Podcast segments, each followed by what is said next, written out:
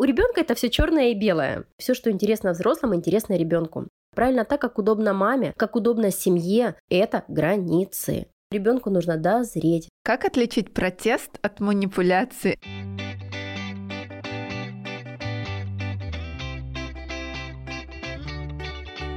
Всем привет, меня зовут Саша Юсупова, я англомама и преподаватель английского, и вы слушаете подкаст «У вас будет билингвенок» про раннее введение иностранного языка, про то, как воспитывать ребенка билингва в России. Здесь мы делимся своим опытом, обсуждаем волнующие нас темы, а также слушаем экспертов. И сегодня у меня в гостях Юлия Бубнова, детский психолог, нейропсихолог, специалист раннего развития и мама пятилетнего сына. Мы поговорим с Юлей о протестах сегодня, которые возникают при изучении и введении английского языка. Юля, привет! Привет, привет, Саш, рада всех приветствовать. Юль, как ты часто сталкиваешься с, вообще с темой протестов в реальной жизни, которая не связана с языком и так далее?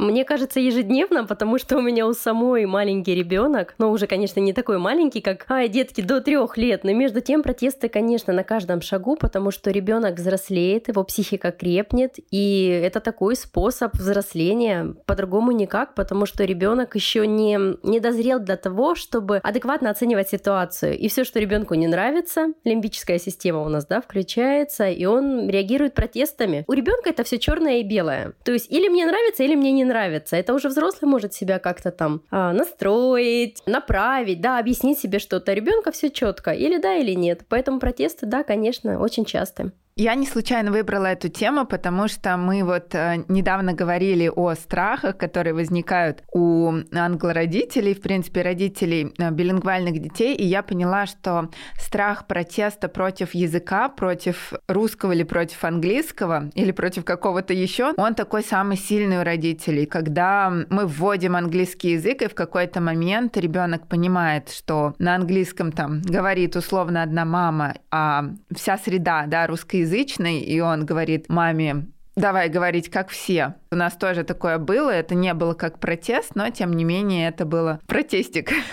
А иногда бывает как раз наоборот. Несмотря на то, что человек живет э, в русскоязычной среде, видимо, может быть из-за того, что этот английский язык исходит от мамы, это ты сейчас, да, наверное, нам прокомментируешь. Ребенок отказывается от русского или просто протестует против русского, то есть говорит, нет, там, давай, мам, на английском, на русском мы с тобой не будем. А иногда доходит до того, что и с э, другими людьми, которые не разговаривают на английском, там, например, с другими детьми на площадке, он тоже переходит на английский и страдает из-за этого. Ну, то есть из-за этого, по сути, страдают все и пугаются и боятся, иногда не знают, что делать. Как нам с этим всем быть? Ну, смотри, на самом деле, когда мы говорим о протестах, здесь нужно учитывать два очень важных фактора. Первый фактор – это возраст ребенка, потому что это будет решающим. Исходя из этого, будем выстраивать свою стратегию э, с, в борьбе с протестами. Второй момент, тоже немаловажный – конечная цель. Потому что то, к чему идут родители, то, к чему мы стремимся, это будет тоже определяющим, потому что именно вокруг этого будет создаваться среда. Например, если ребенок маленький, и он отказывается до трех лет, это может быть, но маловероятно, потому что, в принципе, это тот период, когда ребенок только начинает впитывать среду вокруг него, и, соответственно, как говорится, как назовем, да, корабль, так он и поплывет. Если мы задаем этот ритм, то в три года он будет для ребенка уже естественным. Если же мы начинаем водить язык после трех лет, ну, даже двух с половиной, вот кризис негативизма двух лет, он тоже такой яркий у нас бывает часто. У меня много клиентов именно с ним приходят. Вот в такие моменты, конечно, не стоит язык водить, и здесь протесты не неизбежны, потому что ребенок в принципе протестом реагирует на весь мир. Саш, у тебя, да, ребенок тоже Рома, он же тоже не, ну, не очень большой. Ты его говоришь, ты будешь кушать это или это он? Нет,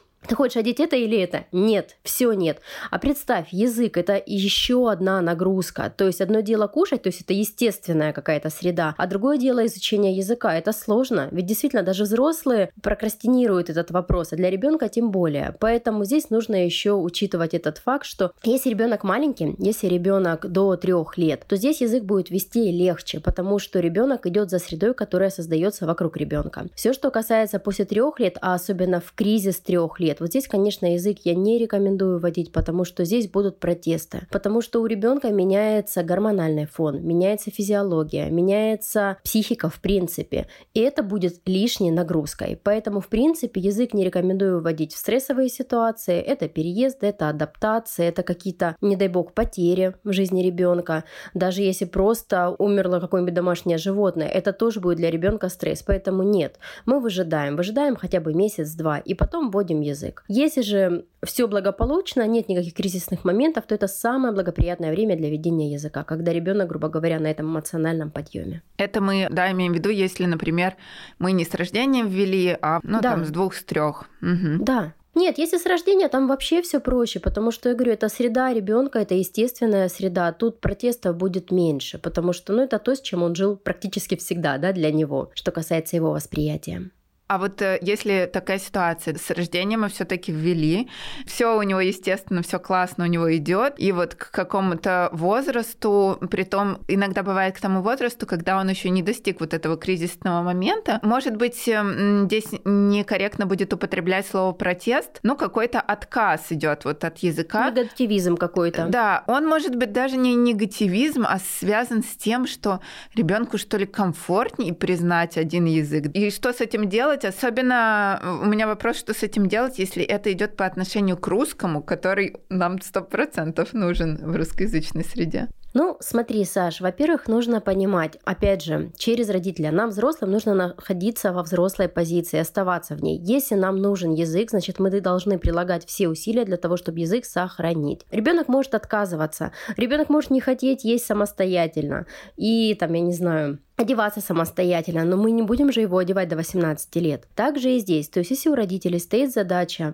а, все-таки двуязычия да, в семье, значит, просто мягко не давим, но настаиваем над своем. Например, вот ты мне приводила да, примеры, что ребенок маме говорит, переходи на русский, да, все говорят на русском. Или наоборот, там не хочет, чтобы мама на русском говорила, только на английском. Вот здесь главное маме оставаться в позиции взрослого и действовать дальше в соответствии с назначенной стратегией, да. То есть, соответственно, если мама решила, что она будет разговаривать только на английском с ребенком, и ребенок начинает закрывать ротик и говорить, нет, мам, не хочу, да, на русском, мама все равно продолжает говорить на английском. Это границы. То есть это то правило, которое вводится, и оно остается непоколебимым. Как бы ребенок не протестовал. Если мама начнет здесь подстраиваться под ребенка и э, идти ему э, на поводу у него, навстречу ему, то значит в следующий раз эта истерика будет в 10 раз больше и в 20 раз больше, потому что ребенок поймет, что да, я добился желаемого, мама перешла на другой язык, или с другими людьми она начала также разговаривать на английском, как я хотел. Соответственно, ну, истерики будут увеличиваться. Поэтому здесь действуем согласно намеченного плана, мягко, но как бы уверенно. А если доходит до сильных истерик, не стоит ли сделать перерыв? Или это вот идти на поводу ребенка? Я считаю, что это идти, да, на поводу у ребенка. То есть здесь, знаешь как, может быть, есть смысл взять паузу, вот, допустим, смотри, здесь какая ситуация? Например, в точке здесь и сейчас он начинает истерить. Мама разговаривает, да? Ну пусть мама переключится. Не хочет, чтобы мама разговаривала. И не надо говорить. Пусть мама пойдет почитает книжку. Пусть мама пойдет приготовит ужин. Пусть ребенок побудет один. Он успокоится. И все, и потом, возможно, он будет готов к контакту. То есть здесь не надо делать на зло, здесь не надо доказывать ребенку, да, здесь не надо ребенка продавливать. Вот это не сработает. Здесь мягко. Или за... просто помолчать, да, и уйти переключиться, а потом аккуратно включиться. Или же сказать, что, например, от занятия ребенок, да, отказывается. Вот мама подготовилась к какому-то занятию. Хочет э, вести там какое-то новое слово, не знаю, разыграть его, да, ребенок не хочет. Хорошо, не надо давить, потому что если мама будет его специально усаживать, специально заниматься, вот здесь будет негативизм, вот здесь будет протест, и ничего хорошего из этого не получится, потому что даже если ребенку будет интересно, он не пойдет за вами потому что пойдет протест, потому что пойдет наоборот. Соответственно, мама берет там любимую игрушку, мишку, собачку, кошечку, куколку, неважно, сажает напротив и начинает эмоционально, ярко проводить это занятие с этой игрушкой. И здесь у ребенка, конечно, всегда включаются зеркальные нейроны. Все, что интересно взрослым, интересно ребенку. Ну, это факт. Мама сидит в телефоне, мама чем-то занимается, ребенок тут как тут. Также и здесь. Он начнет подключаться. Но наша задача, вот э, с маленькими детками это замечательно работает, когда мы такой держим, держим такую искусственную дистанцию, мы говорим, не-не-не-не, ты иди играй в машинки свои, я тут с куколкой там занимаюсь или с Мишкой. Он опять ты, нет-нет, сынок там, иди, а мы позанимаемся, и я скоро к тебе приду. И вот здесь вот интерес перевысит. И здесь важно маме мягко включить ребенка в игру. Опять же, через игру идем за ребенка. Ты тоже хочешь с нами? Ну ладно, садись, посиди рядышком, давай тоже поучаствуешь. И вот так потихоньку, потихоньку, потихоньку мы ребенка будем направлять э, в ту сторону, которая нам нужна.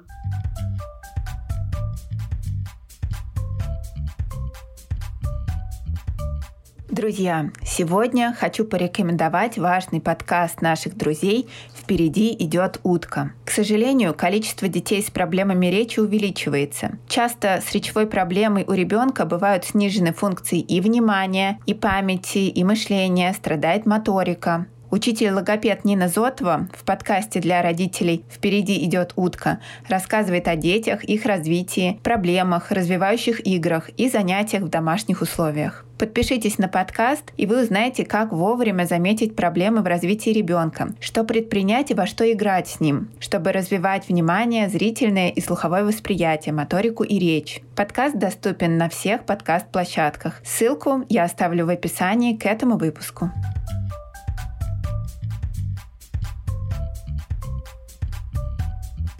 Если, допустим, идет отказ от русского, и это происходит на публике, скажем так, может быть, это не истерика, но отказ. То есть вы идете, допустим, к врачу, ты с ним переходишь на русский, но ребенок разговаривает с тобой на английском. И как бы всем неуютно. Тебе неуютно, ребенок не понял, что тут произошло, врач не понял, что, вы тут делаете. И стоит ли как-то вообще менять ситуацию или просто забить можно на это все? Ну вот смотри, Саш, опять же, да, возвращаемся к возрасту ребенка. Если ребенок маленький, то лучше не переходить. То есть для того, чтобы у него была все-таки эта система. Допустим, один родитель, один носитель, да? Один родитель, один язык. Потому что если мама начнет переходить на русский, на английский, на русский, на английский, мы с тобой только что проговорили, придет ситуация, когда он скажет, мама, я хочу, чтобы ты разговаривала на русском, а она начнет отстаивать свою позицию, потому что она решила, что она разговаривает только на английском. И вот уже ситуация непонятная для ребенка. В принципе, для детей должно быть все максимально прозрачно.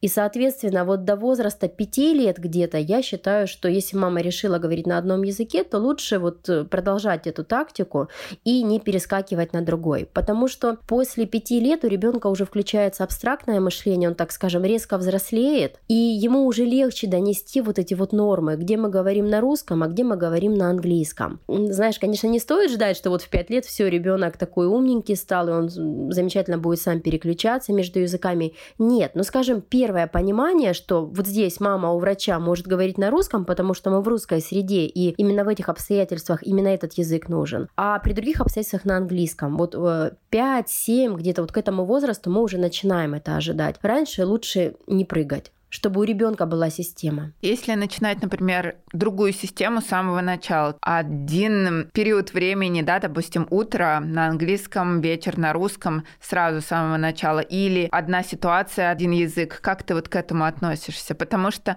разные родители выбирают разную систему. Это я вот отказалась от русского со своим ребенком. Для кого-то это будет дико и неудобно. Кто-то выбирает э, разговаривать полдня так, полдня так. Кто кто-то выбирает по ситуациям, да, там, например, прогулка только на английском или как-то там еще. Как ты к этому относишься с точки зрения психологического да, аспекта? Ну, смотри, здесь главное, чтобы была система. То есть э, какой бы вариант мы ни выбрали, главное, чтобы была система. Если, например, мама всегда говорит на прогулке на английском, просто ну, здесь нужно оценить действительно, удобно ли это будет. А, допустим, на английском-то на английском, вдруг мама кого-то на улице встретила, и она же будет уже переходить на русский. То есть вот такая скользкая ситуация, я бы лучше их бы избегала. Ребенку надо максимально прозрачно, повторю, да. Если, допустим, утро говорит мама на английском, вечер на русском, пределах дома, то лучше, ну, если так маме удобно, пусть она придерживается этой методики. Но вот что касается на улицу, допустим, она вышла, здесь уже столько таких дополнительных факторов, которые эти системы могут сломать, я бы не стала. Но опять же, все индивидуально. Нет на самом деле истины. Нет, нельзя сказать, здесь правильно, а здесь неправильно. Правильно так, как удобно маме, как удобно семье. Но я говорю, у ребенка должна быть система. Не так, что здесь мы так, здесь мы это, потом поменяли. Сложно ему будет ориентироваться, сложно будет переключаться. Поэтому какую бы систему мама не выбрала, она должна придерживаться, ну, до 3 до 5 лет, я считаю, что да, чтобы ребенок усвоил ее. Да, тоже считаю так, что надо с самого начала определиться, как вам удобно, и да вот этого самого плана придерживаться. Есть э, несколько вариантов, да, либо это полностью вы переходите на язык, либо часть дня так, часть дня так, и при том я бы эти части тоже не меняла бы. Их можно поменять, но там со временем хотя бы полгода поговорить утро на английском, допустим, вечер на русском, а потом, чтобы вечернюю лексику там отработать тоже на английском, поменять их местами. Ну, потом с взрослением, наверное, у ребенка как-то это все будет устаканиваться потихонечку, потому что, допустим, в ту же тему перевода мы очень все англородители боимся перевода. Ни в коем случае нельзя говорить стакан называется так-то по-английски, да, кошка называется так-то, потому что, ну, у ребенка неправильно формируется все. Но я заметила, что с возрастом ребенок самостоятельно начинает переводить все, и у него вот это вот полнейшее разграничение языков происходит. Это очень становится комфортно. Да, все становится на место, просто нужно время, чтобы ребенок впитал эту систему, выстроил в голове. Потому что смотри, Помнишь, мы с тобой тоже разговаривали, что лобные доли, которые отвечают за самоконтроль, за какую-то рефлексию, еще такую маломальскую, она где-то к трем годам только созревает, эта история. Поэтому ждать до трех лет какого-то понимания абсолютно не стоит. В три года появятся первые зачатки, к пяти годам уже там что-то прорастет, так скажем, и только к семи мы уже будем в лучшем случае, это в самом лучшем случае, ожидать э, такого хорошего результата. Потому что ребенку нужно дозреть до этой ситуации, чтобы он умел переключаться между между ними, чтобы понимал, где стоит использовать, где нет, и вообще как со мной взаимодействует мама, и почему она со мной вообще так взаимодействует, когда мы живем, например, в России.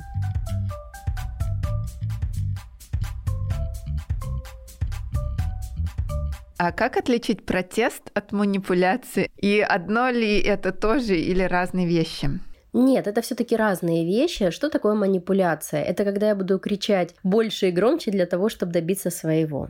То есть, если вдруг вы даете что-то ребенку, и он резко после этого успокаивается, то это чистая манипуляция. То есть, как только ребенок успокоился просто так в считанные секунды, да, как только добился своего, то все. Это точно манипуляция. Протест это более долгое явление, то есть даже когда вы можете там перейти, например, на язык, да, пойти ребенку навстречу, но между тем у него вот эти, эта капризность, она остается. В любом случае бояться не стоит ни капризов, ни протестов, э, ни манипуляций. Нет, манипуляции, наверное, все-таки больше стоит, в них не нужно заходить, потому что из них потом сложно выйти. Но протесты это как бы естественная среда, это естественный этап созревания. Они будут.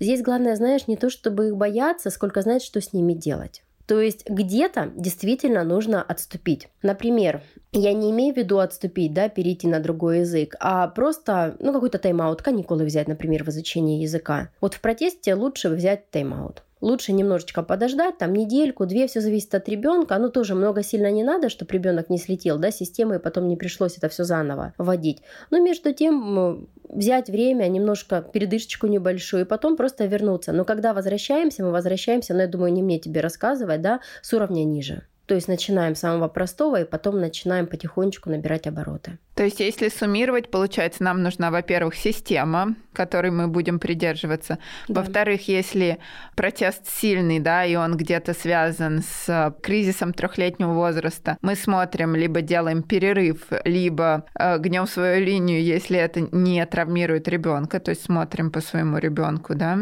Я считаю, что всегда нужно сделать перерыв, Саш. В кризисе, в каких-то адаптационных моментах, в стрессах однозначно перерыв. Это даже не обсуждается небольшой перерыв нужно. А вот то, что мы говорили, если ребенок просит перейти на тот язык, на который он хочет, да, а мама не хочет, чтобы не было это так, что мама поддалась на его уговоры, нет, я имею в виду перерыв именно в занятиях, знаешь, вот в этом. То а в общении можно не делать? Нет, у вас система остается фоном. То есть вы систему не убираете. Если мама решила, ну мама, папа, неважно, да, если в семье решили, что разговариваете именно на двух языках, то все, вы с этой системы не слетаете никогда. Ну, не то, что никогда, это я гром- громко сказала, в контексте, да. То есть перерыв мы делаем исключительно в занятиях, можно сказать, те, да. которые мы там да. готовим, да, и так далее. Все, да. Занятия, понятно. может быть, встречи какие-то англо у вас. Вот я знаю, у тебя, да, часто бывают. Вы ходите к носителю, может быть, вот это все нужно пока будет убрать. То есть просто на лайт-варианте домашнего общения остаться. Понятно, понятно. А то мы сейчас э, тоже можем напугать, как убрать, как-то, как можно убрать нет, то, нет. что, да, ты выстраивал, ну, не годами, нет, но несколько нет. лет там точно. Да, я все, я поняла. Да, у меня сейчас сложился пазл в голове, я думаю, что у наших слушателей тоже. То есть, если у нас в общении есть, то мы его оставляем в любом случае фоном, а занятия, какие-то мероприятия на английском мы с этим можем притормозить и продолжить в дальнейшем, когда все более-менее выровняется. Да, да, да. Мягко. Опять же, мягко. Угу. А скажи, пожалуйста, часто родитель страдает больше даже от протеста ребенка, чем сам ребенок. Как возможно помочь самому родителю в этот период? Потому что это действительно очень ранит какие-то действия ребенка, которые нежелательны для родителей, они всегда ранят. А когда ты еще и вбухал туда все свои силы, все свои эмоции, несмотря на то, что ты, ну и провел урок для этой там игрушки, допустим, но урок-то ты готовил для своего ребенка любимого, ночью сидел там, вырезал карточки, делал, а он как бы отказался. И все равно вот осадок остается, хочется, я думаю, что многим бросить, и я думаю, что кто-то и бросает. Как вот психологически психологически помочь именно родителю прийти в себя в этот момент? Ой, такой классный вопрос ты задала, Саш. На самом деле он очень хороший и он сложный. Он сложный, потому что э, для того, чтобы родитель оставался во взрослой позиции, ему нужно выйти из позиции жертвы. То есть не впадать в жертву, потому что когда родитель очень готовился и все не получилось, и он такой в апатии весь, это, это про жертву. Здесь просто вот мне, допустим, что понимает? Мне, мне помогает нейропсихология. То есть когда я понимаю этапы созревания нервной системы, когда я понимаю, как развивается мозг и почему ребенок сейчас ведет себя так, а здесь он может вести себя иначе, меня это очень сильно стабилизирует. То есть когда, в принципе, у меня появился сын, да, конечно, ушла с головой в детскую психологию. Но когда я поняла, что детской психологии недостаточно, потому что вот эти протесты, кризисы, их легче понимать именно с точки зрения нейропсихологии, с точки зрения созревания мозга. И когда, допустим, в три года мы готовимся к занятию, и ребенок его игнорит, и когда уже хочется все бросить и сказать, ну я же для тебя стараюсь, но ты понимаешь, что он еще не дозрел, мозг не дозрел, лобные доли не зрелы, он вообще не понимает, что мы от него хотим, и вообще в этом возрасте у ребенка концентрация внимания это до 5 минут, и, а мы-то занятия на полчаса приготовили, а то может быть и больше, то легче понимать, почему он не взял все то, что мы с такой любовью готовили для него. То есть, зная нормы, зная сенситивные периоды, легче воспринимать это. Ну, я себе помогаю так, и так рекомендую своим клиентам, когда просто нужно посмотреть, а физиологично ребенок ли дозрел, что он может взять сейчас. Потому что действительно, когда ты понимаешь, что концентрация внимания у ребенка мала, и у него действительно осознанности еще нет, и он и так большой молодец, что он у тебя тебя столько взял уже до этого возраста, тебе становится легче. Ну и плюс всегда оглядываешься назад и смотришь о том, что ты уже столько всего сделала. Знаешь, еще мысль какая пришла? Очень рекомендую вести дневник успеха. Мне вот очень нравится дневник успеха, и когда, допустим, мамы приходят ко мне на консультацию, я тоже очень часто рекомендую, когда мамам кажется, что или недостаточно, или плохо, или ребенок обесценил, нужно вести дневник успеха. Это когда вечером мы записываем хотя бы три строчки, что я сделала для своего ребенка, и можно рядышком да, писать, если вопрос вот именно в том, что обесценили, что он взял из этого. Потому что нам иногда кажется, что мы делаем так много, и ребенок ничего не берет, а по факту, когда у нас потом есть такая тетрадка, да, которую мы через месяц, через два можем полистать, мы понимаем, что э, а все довольно не так, как нам кажется первоначально. Поэтому себя нужно поддерживать. Слушай, я никогда об этом не задумывалась и никогда такого не делала. Возможно, да, мне бы это в свое в свое время помогло бы. Даже я веду, честно сказать, дневник успеха, потому что я тоже мама. А мы можем где-то посмотреть или почитать, может быть, там литературу ты какую-то назовешь. Я имею в виду посмотреть, дозрел твой ребенок или не дозрел. Вот табличка может быть какая-то, чтобы успокоиться или напрячься. Слушай, ну давай, да, можно. Может быть, я тебе скину, ты как-то это прикрепишь, да, материалом, потому что я сейчас тебе вот так вот на пальцах не покажу, но у меня, безусловно, есть э, таблицы сенситивных периодов, на которые я ориентируюсь в своей работе. И книги есть. Давайте мы сделаем так. А, кому вот интересны таблички данные, да, или а, литература, вы можете написать мне, послушала подкаст, да, или послушал подкаст э, про протесты, и я отправлю вам ту информацию, которую даст мне Юля. Да, я подготовлю. Это будет полезным. Да, конечно, конечно. Потому что эта информация на самом деле, она настолько нужна, важна. Здесь не только про протесты, здесь не только про язык, здесь, в принципе, про развитие ребенка и подготовку даже ребенка к школе.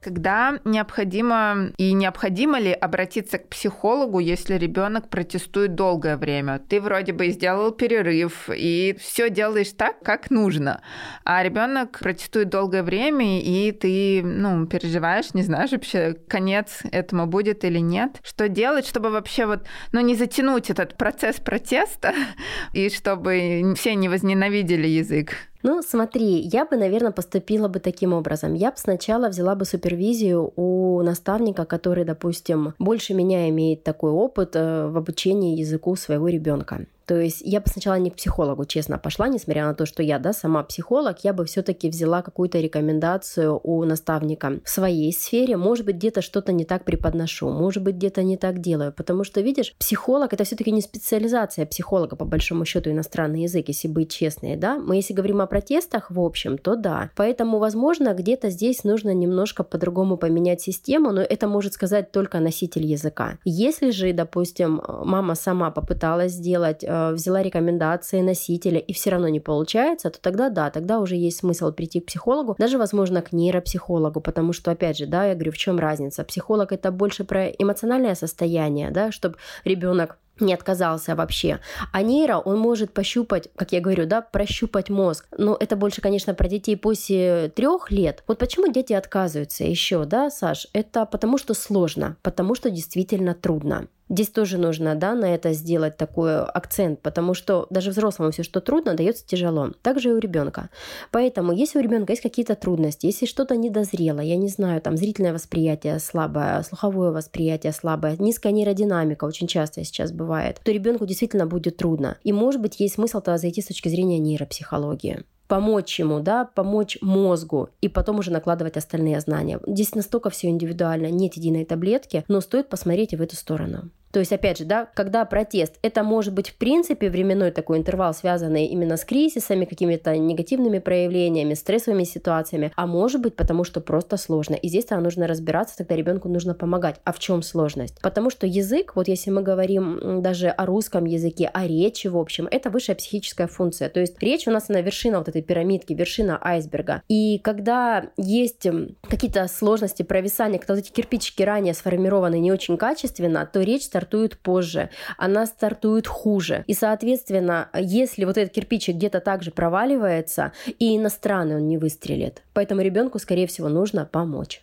А прокомментируй, пожалуйста, вот ты мне лично давала рекомендации, раз уж мы затронули э, нейропсихологию, что это за консультация и где ее вообще получить можно, эту консультацию по нейро... нейродиагностика, да. Да, слушай, ну на самом деле вот нейродиагностику я рекомендую всем детям за года два до школы обязательно. Вообще, конечно, она классическая, делается от трех с половиной лет где-то. От трех, от трех с половиной разные специалисты, но в среднем где-то так, потому что до трех лет у нас созревает мозг, да, закладывается у нас правое полушарие очень активно, и после пяти лет у нас уже выходит функционально левое полушарие. Соответственно, вот как правое заложилось, мы его начинаем уже сканировать, смотреть и дотягивать подтягивать, если там было что-то не так. Поэтому в 5 лет прям всем рекомендую. Вот, кстати, тоже сына только недавно делала, потому что, чтобы выяснить, что недоразвито у ребенка, где слабость его, подтянуть к школе, это очень важно. А где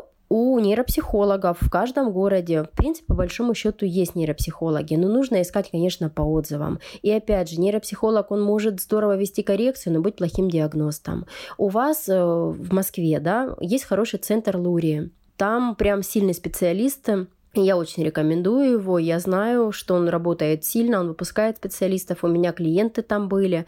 Действительно, и очень доступная цена. Потому что нейропсихология это сейчас еще, знаешь, такое новое направление, и цены, конечно, очень высокие, неоправданно высокие. Особенно у нас есть ну, есть именитые нейропсихологи, которые, ну, очень сильно задирают. Поэтому вот Лурия – это тот центр, который меня до сих пор удивляет своей ценой и качеством.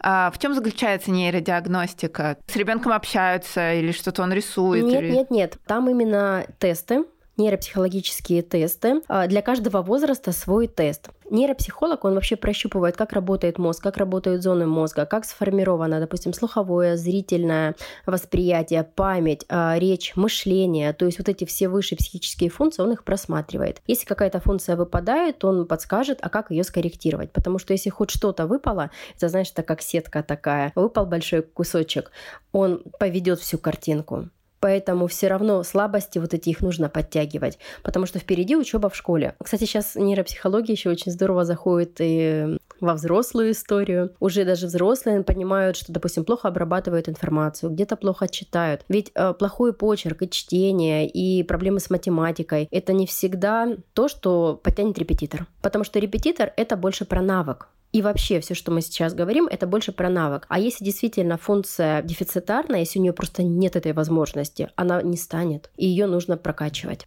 Здорово. Я Рому точно запишу.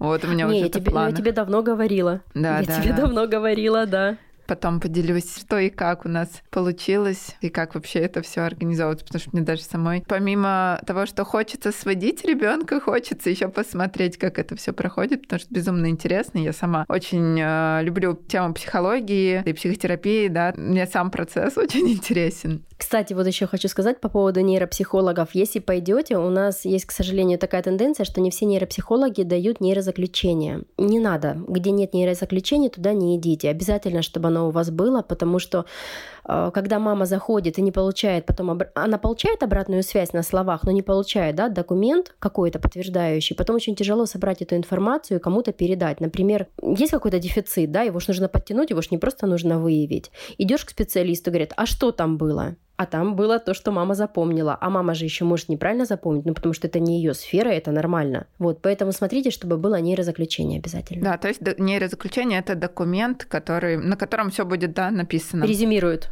Угу. Резюмирует всю нейродиагностику, конечно. Супер, супер. Юль, спасибо тебе большое, что поделилась своими знаниями, информацией. Я надеюсь, что это очень поможет нашим слушателям, особенно у кого тема протестов — это больная тема. Я надеюсь, что какие-то лайфхаки мы отсюда вынесем и обязательно задумайтесь о нейродиагностике, потому что это все важно для любого ребенка, чтобы посмотреть и ничего не упустить. Саш, спасибо большое, что пригласила, потому что для меня это первый опыт подкаста. Очень интересно. Ты открыла для меня новые грани. Спасибо большое, было очень приятно сегодня пообщаться. Надеюсь, что информация, конечно, будет полезной для многих. Спасибо.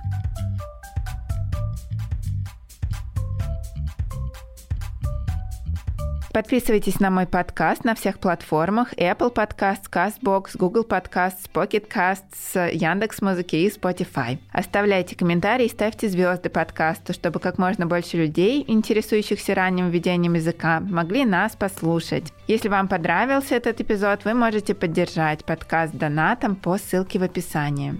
Подписывайтесь на меня в Инстаграм alexa.teacher. Также меня можно найти по этому же нику во Вконтакте и в Телеграме. Выбирайте тот формат, который вам удобней, чтобы со мной связаться.